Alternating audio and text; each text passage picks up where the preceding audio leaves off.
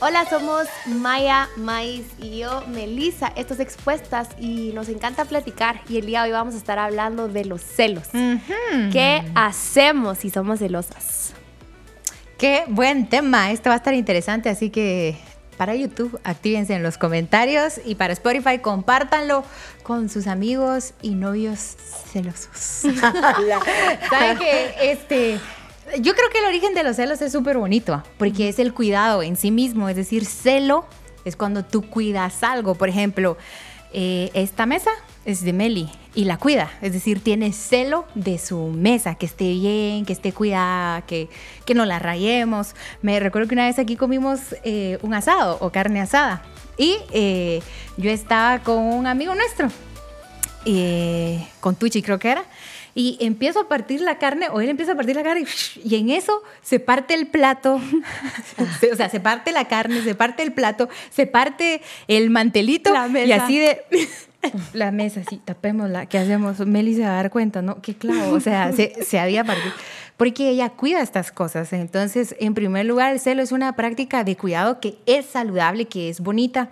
Incluso en las relaciones, por ejemplo, eh, expresa que alguien te está cuidando. A mí no me gustaría que que alguien pase y me sirve en la calle y que mi novio solo, no, nada. O sea, hay algo de él que me gustaría ver, que, mm, ¿qué, ¿qué, está pasando? No sé. Es, ¿Cómo fue? Después decir, ¿qué hace Juan Diego cuando alguien me Ajá, a ver? sí, sí. Mm, sí, ni te amo, pero agarra. es más de que él se dio cuenta que me están viendo, me agarra la mano. Si no me la. Normalmente siempre vamos agarradas de la mano, pero eh, como que me acerca más, así. Me agarra de la cintura. me gusta, ¿sí? Bueno, el, ese es el celo, ese es el celo. Yo creo que los celos es una experiencia en la convivencia humana eh, que todos hemos experimentado alguna vez y que hay un celo ocasional que es muy humano y que es mentira de no, yo jamás he celado a nadie, o sea, solo no. No, o sea, sí en algún momento hemos sentido eso. Entonces están los celos ocasionales, pero luego ya en nuestra convivencia y en nuestra dinámica hemos creado, la dinámica humana creó, y con ustedes, los celos patológicos. Bueno, y luego hay otro nivel, hay otros celos, que ya es una celotipia ya bien fea, en donde las cosas terminan muy trágicamente. Ese celo que se conecta con otras emociones y otros asuntos y ya te lleva incluso a agredir.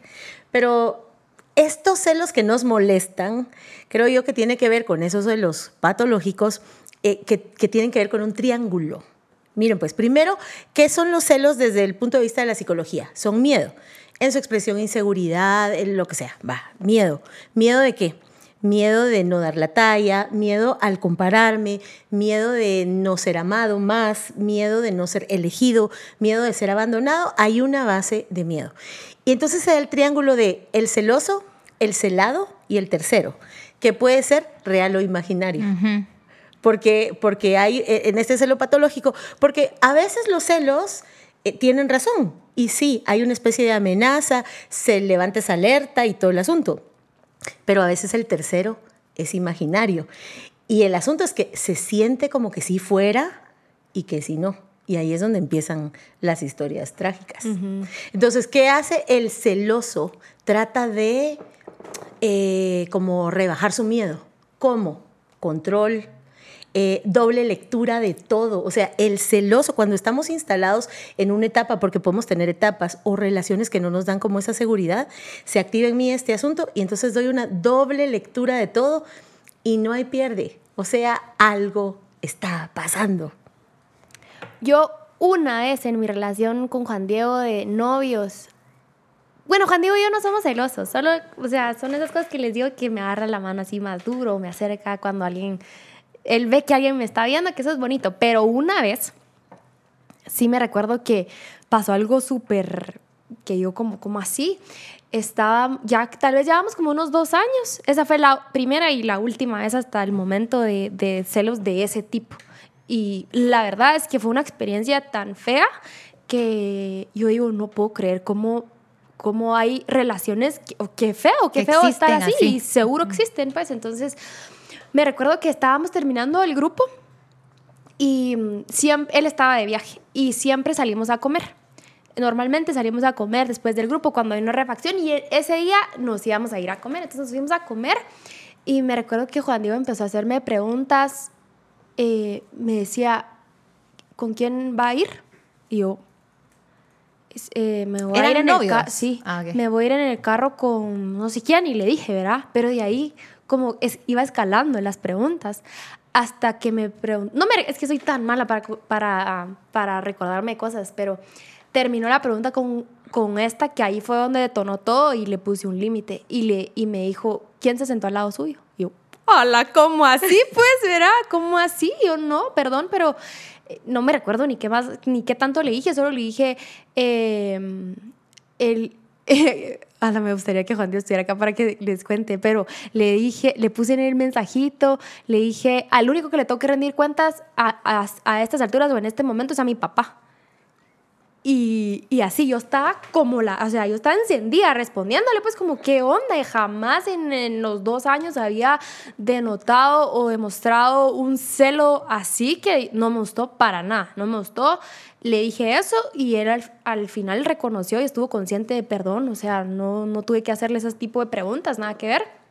Pero creo que, que es importante que en esos momentos que, que estás viviendo algo así, que le puedas poner un límite. Ujú. Y es que como que va escalando. Me gusta la palabra que usaste, control, porque si la naturaleza saludable de un celo es el cuidado, eh, de una forma tergiversada se vuelve un control, ya no un cuidado. Está bien si yo cuido esta frágil tacita, pero no está bien que yo la controle y que sepa todo el tiempo hacia dónde va y qué va a hacer. Pero son cosas que sí pasan, son cosas que, que sí suceden por nuestra, mm, nuestra forma de ser imperfecta o nuestros antecedentes o la forma en que estamos manejando las cosas. Y es un sentimiento horrible, es un sentimiento terrible. Yo creo que nadie que está viviendo esos celos está diciendo hoy en la mañana, ay, soy una persona celosa y quiero vivir así toda mi vida. O sea, toda persona que está atravesando el infierno de los celos, que así dice Cantares, quiere salir de eso, quiere superarlo, quiere resolverlo. Entonces, creo que hay cositas bien prácticas que nos pueden ayudar a, a manejarlo. Maya hablaba como de un triángulo. Sí. Eh, es decir, si hay dos, porque son celos de pareja los que estamos hablando en, en este momento, si hay dos y, mm, bueno, voy a contar una historia. Este, Expuesta. expuestas. Bueno, yo estaba con, como, con alguien que le daba muchísima atención a otra persona. Y yo digo, ¿por qué le da tanta atención? O sea, ¿por qué le da tanta, tanta, tanta atención? Tanta. Entonces yo dije, soy yo, ¿no? Eh, observemos cómo está el tema. Y no me equivoqué, le estaba dando mucha atención. Los celos a veces dicen la verdad. Sí. no siempre, pero a veces es- sí. O sea, todas esas señales que yo veía eran como reales. Entonces le, le hablé y le dije, necesito que lo resuelvas. ¿Qué no haría yo? Hablar con esta tercera persona. Es decir, digamos que yo tengo una relación y yo no iría a hablarle a Meli, Meli, tú. No, se resuelve la pareja. No se va nunca a relacionar a la otra persona de a, a conversar, perdón, con la tercera persona, sino es un tema que se habla en pareja. Siento inseguridad, siento que le das atención a una persona o estoy inseguro. Esas cosas se conversan dos, como por ejemplo Meli hizo con Juan Diego. Lo peor que podríamos hacer es intentarlo resolver con el tercero. Ahí no va el camino. Sí, de no. entradita a entradita es una pareja y las cosas se resuelven él y ella. Bueno, voy con una historia. bueno, yo recuerdo que, que tenía, to- tenía todavía solo una hija. Hoy por hoy tengo tres. Esta hija estaba chiquitita. Nos visitaba una pareja de amigos, eran novios o, estaban, o eran amigos y empezaban a ser novios. Y, y ahora me estoy recordando que ahí sentí celos. Y entonces fue porque esta, eh, eh, esta chica abordaba a mi esposo, pero así como que viva la confianza, vea, más adelante. y lo que pasa es que en una relación romántica, Celos. o sea, no, celos, sí, ahorita lo, así, ahorita lo cuento. Pero ese día. Pero ese día. Miren, pues, la cosa es que en una relación romántica hay un sentido de exclusividad, no es Claro. pertenencia, no Ajá. es aquí te controlo y eres solo mía, no, pero, pero estamos en el entendido de un compromiso de correspondencia. Exclusividad, sí o no. Sí. Entonces, e- esa era, esas eran mis condiciones. La cosa es de que venía, no, y siguen siendo. La cosa es que venía esta chavita. Y ¿Cómo cuántos años tenía? Mira, si no era tan chavita. Como ¿Y tu edad, como más ¿Cuántos años tienes tú? 29. No era más, chiquita. Oigan, pues, ah, conste que yo. La niña. No, es que yo me casé de 20 muchis. o sea, yo tendría ahí 23. como unos, no, un poquito más, como unos 24. Un poquito más. No, no, no, 24.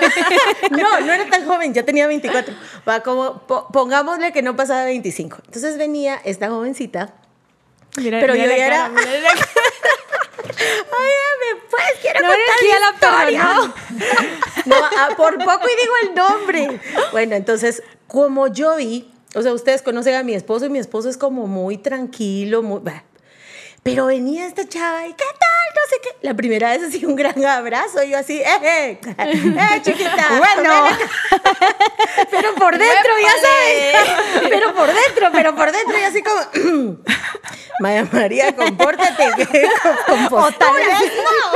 No, con postura. Ah, eh, tengo que hacer un paréntesis. Yo no había estudiado psicología. Entonces, bueno, y después vi como muy acá, voy a decir la palabra sí, como muy anuente. Y aquel, y, yo así. Entonces, me incomodaba, o sea, sí me incomodaba. Luego otra visita y así como que otras van a venir. Sí, que van a venir aquellos. Va. Bueno, dale. Y nuevamente. Entonces lo que hice fue lo que dijo Mais. Le hablé al gordo. Y le dije, ¿Gordo? Gordo, vení para acá.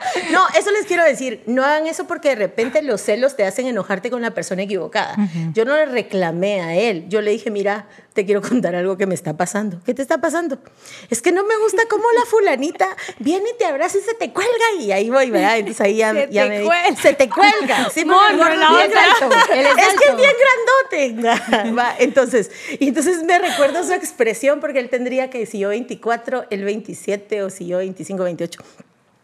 De verdad. Sí, le dije, además tú te quedaste ahí. Pues yo, la verdad es que no me di cuenta. Y la verdad es que su expresión sí era como de, no me di cuenta. Y yo, bueno, pues te quiero decir que sí me molesta, me siento incómoda, porque al final, entonces se resolvió así como, va, está bueno. Pero ahí no acaba la cosa. Volvieron a visitarnos los fulanos. está. Permítame, voy a tomar. Pero entonces nos volvieron a visitar los fulanos. Pero entonces ahí. Perdón, los Los fulanos. fulanos. Sí, porque no voy a decir fulana, que ella se la llama. mona. No, ya ni vive. No, ya, ya. O sea, sí vive, pues, pero no vive. No, No vive mi Estoy expuesta. Ni en la del gordo. Óiganme. Entonces, tocan el timbre y entonces dije yo, yo abro, ¿verdad? yo abro, ni te preocupes, voy a salir a abrir yo. Entonces, ¿qué tal? ¿Cómo está? Y no sé qué. Y atrás venía el gordo. Y yo así ya con mis antenitas de vinil, detectando la presencia del enemigo. Y entonces venía el gordo y vi que se va y lo saluda a él. Y entonces con un gran abrazo, no sé qué. Entonces yo vengo y la agarro a ella, venite, venite. pasen adelante, no sé qué. Vaya, que sí, que pasen. Cuando eh, se fue mi marido a sentar al sillón, al love seat, al de dos, y se va eh, esta señorita a sentar ahí. Entonces yo ya estaba ahí como que esto de verdad ya me incomoda. Entonces vino el gordo y se quitó del sillón se sentó en otro, en el de una sola persona, y cuando yo pasé, me jaló y me sentó como el bracito. Ahí me sentí yo así como que, ay, territorio conquistado. Pero es, ¿qué quiero decir? Que es importante decir cómo te sientes, que puede no estar pasando un montón de cosas. Tengan en cuenta en el factor del celo el tercero imaginario o la situación imaginaria. No digo que no pueda pasar, porque sí puede pasar, pero la cosa es no sufrir por algo imaginario. Y el celado también tiene una oportunidad de venir y darte de pronto la seguridad de la que estás careciendo en ese momento o darte una comodidad en medio de la incomodidad. Y yo lo que agradecí es que en ese tiempo el gordo fue muy intencional en hacerme sentir acompañada y aquí estamos. Segura. Ajá. Entonces creo que hay muchas cosas que, pero se imaginan si la cosa hubiese sido distinta y si yo lo hubiera culpado o si a él le hubiera dicho, ay, mira, vos miras micos aparejados en todos lados, ya vas vos con tus celos, yo no he hecho nada. No, la historia no hubiese sido tan bonita. Hoy por hoy ya no nos visitan. no, pero fue así como que ya no se dio, ¿verdad? O sea, nada más. Pero creo que, pero creo que aprendimos algo ese día, como a, a decir lo que siento, a, exponer, a estar expuesta y decir, mira, es que la atención que le diste a fulanita o la forma en que ella te aborda me, hace sentir incómoda, sin que por eso se nos caiga el mundo. Eso. Yo tengo otra historia. A ver. Pero, ¿será que la...? Sí, Ahora ya, total. La única vez que, que, yo me... Bueno, mi pleito más grande de, en mi noviazgo fue por un mensaje de la exnovia Juan Diego. Ya, ya lo contamos en, en, en un... En, el podcast, de, Corazón de Luna. Y me, una, una mi amiga me escribió, mira, no puedo creer que no hayas leído el mensaje. Indignada, ¿verdad? Me, me, vimos a nuestro pediatra y me dice el pediatra, mira, la nena dice que no sabe cómo, cómo Juan Diego pudo haberle hablado a su exnovia. Pero en fin, la cosa es de que me la topé vieron casada. No la había visto. Pero Yo me, recuerdo ese día. ¿Tú estabas casada ya? Ya, ya estaba casada y se, chocaron en la, en la nos calle. Topamos. Oh, ok. Hay canciones que hablan de eso. ¿Qué se da? Pienso que se da. Pero es que como que no estás listo, ¿ah? O sea, ojalá que te hubieran avisado. No sé. La cosa es de que yo, miren, todo iba bien. Nos bajamos del carro. Habían venido unos amigos de México. Cesay acaba la había venido. Jesse vino con su esposa y su hijo. Y estábamos los tres. Fuimos a 4 grados norte y parqueamos y así. Y qué ridícula me siento, pero lo voy a contar. Pero yo la vi de lejos y yo, hasta se me está palpitando ahorita. pero que cuando tuvo dos novias fue ella y fui yo pero yo me quedé, no sé. Entonces. Solo sé que esta mesa ya se somató más que ningún otro. No, la cosa es que vino y, y yo estaba hablando con Mimi, me recuerdo, y cuando volteo a ver, mucha, venía así, con, creo que ella ya se casó, creo que su esposo, eh, con su esposo. Y yo, este, Juan Diego iba un poquito más adelante con Jessie. Y. Eh, se saludaron y yo solo como, ay, no sé, fue re incómodo y, y, ella lo abrazó y Juan Diego solo como correspondió el abrazo y, y te presento a mi esposo ya rápido y Juan Diego te presento a mi esposa, a unos amigos y yo, podemos seguir caminando por favor. y Mucho gusto. No me recuerdo qué hablaron, porque fue como una plática así como de no sé qué de una boda, no sé qué, así que fíjate que no sé quién del colegio se casó porque ellos se conocieron en el colegio. La cosa es que, pues, Juan Diego fue como X, ¿verdad? Ella, nosotros, como nos cruzamos así, nosotros seguimos para allá y ella siguió para, con su esposo para el otro lado, ¿verdad? Entonces, pues Juan Diego platicando y, me hizo así, como para que yo le diera la mano. ¿Ustedes creen que le quería dar la mano?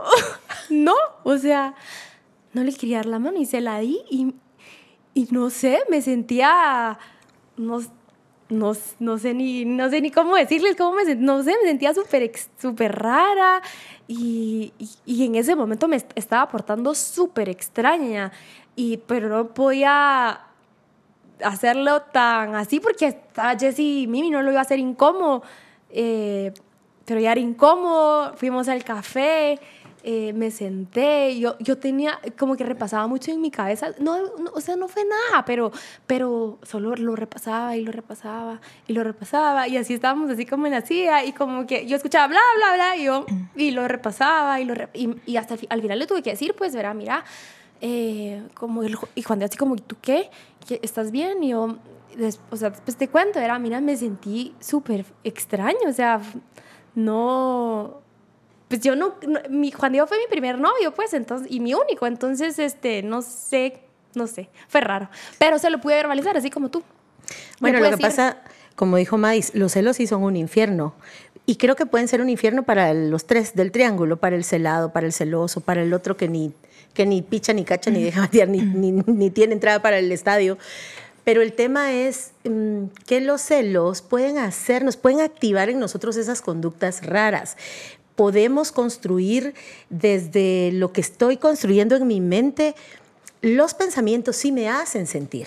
Por eso es que podemos hacer castillos en el aire y suspirar por cosas que nos están pasando e historias que nos están dando. Pero así como construimos nuestros castillos en el aire, construimos nuestras historias fuertes y de miedo y de traiciones que no han habido. Pero sí me siento traicionada, pero sí me siento incómoda, pero sí me enojo con el otro sin que nada esté pasando. Los celos eh, con esa base de miedo eh, que tienen, con esa inseguridad, nos pueden conectar a una parte de nosotros bien fea. Y podemos empezar a agredir. Eh, a defender. A, defender, a defender en mi, en esta ofensa que yo construí, pero en realidad estoy agrediendo, estoy agrediendo. Y sabes que las escuchaba las dos y yo decía, no, me, nos damos ternura, o sea, me doy, nos damos, o sea, nuestras historias dan ternura, porque alrededor de los celos habrá historias un poco más dramáticas, reales, fuertes y difíciles, donde no, no era una equivocación, de no era un triángulo imaginario, fue algo real, fue algo deep, fue algo que sí ofendía, eh, no solo al triángulo, sino a las familias, a las personas, y, y ¿Cómo hacer para que mi seguridad nunca dependa de alguien más, ni de la exclusividad con otra persona? ¿Cómo hacer para yo mantenerme siempre entero, siempre entera, a pesar de que esté en riesgo que otra persona quiera o no estar conmigo?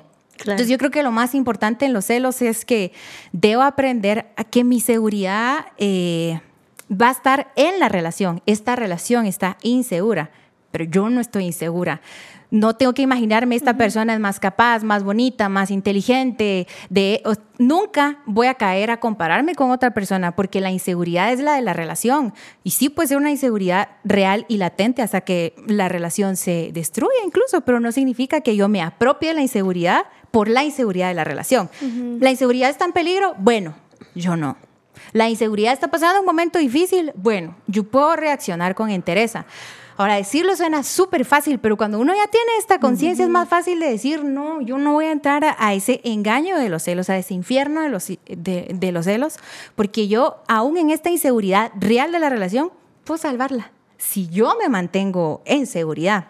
Entonces, como que no personalizar aquí, ni compararte nunca, ni entrar al jueguito del, del triángulo habrá momento, tal vez alguien que nos está escuchando o viendo, que en efecto los celos te están diciendo a gritos, salite de ahí. O sea, no te están dando exclusividad, no te están dando atención, no te están dando fidelidad. Dale, quizá llegó el momento de tomar una decisión. Y mm, es la única razón también, eh, digamos, por la que la Biblia dice que te puedes divorciar incluso. Es decir, eh, hay a veces que tomar decisiones y el mensajero que dice la decisión que se toma son los celos. Entonces, cuando escucho una de estas historias, qué lindas. O sea, son tiernas a comparación probablemente de lo que muchas personas han vivido, pero yo me quedaría con, con esto y es que lo que está en riesgo es la relación y, y no yo. Y que no tengamos miedo a esas verdades de la vida. Los celos a veces nos dicen la verdad y a veces nos están diciendo algo de nuestra inseguridad. un cuento.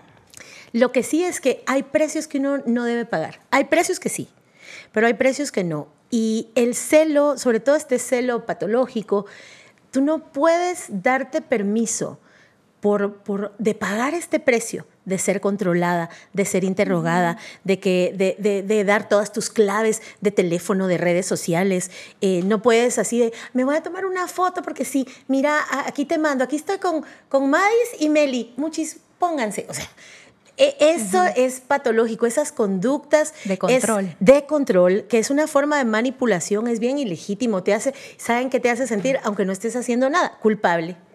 Entonces no podés pagar el precio, porque aparte eso es una patología, se atiende a nivel terapéutico, a nivel de consejería, es algo que no necesariamente tiene que ver contigo. Yo creo que sí tenemos que tomar una postura frente a esto, sobre los celos que yo puedo sentir pero también sobre los celos del otro que tienen que ver conmigo y me señalan, esos precios no se pagan. No se pueden pagar porque te volvés esclava del celoso y entras en el juego de tal manera que envías los mensajes, das tus horarios, das tus claves, mandas fotos y te voy a decir algo, jamás va a ser suficiente porque nunca hay suficientemente, eh, nunca hay suficiente evidencia para un celoso porque tiene la doble lectura instalada. Si bajara un ángel, el tipo le pedía las credenciales al ángel.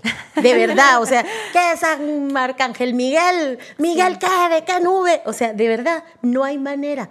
Entonces, solo esos precios no los pagues. Sí. Hay, hay, relaciones que han sido así, tal vez porque sí hubo una infidelidad, entonces arrastran eso a su siguiente relación y por qué, por qué tener que pagar los platos rotos de otra relación. Y hablábamos fuera de cámaras y tú me decías, Maita, que no solo hay celos dentro de las parejas, pueden haber celos dentro de las amistades, de los propios hermanos, eh, celos en el trabajo y mm, que está, consciente de, lo que te hace sentir. Puede ser de que, no sé si ustedes tengan amigas celosas, yo solo tengo a una celosa, pero la quiero mucho. Y ella lo admite, yo soy celosa con mis amigas. Yo quisiera que, que, que no entrara más como al círculo, pues, o sea, sos tú mi amiga y tú y yo, o tú y yo y tú, y tú, y, pero ya, verá, o sea.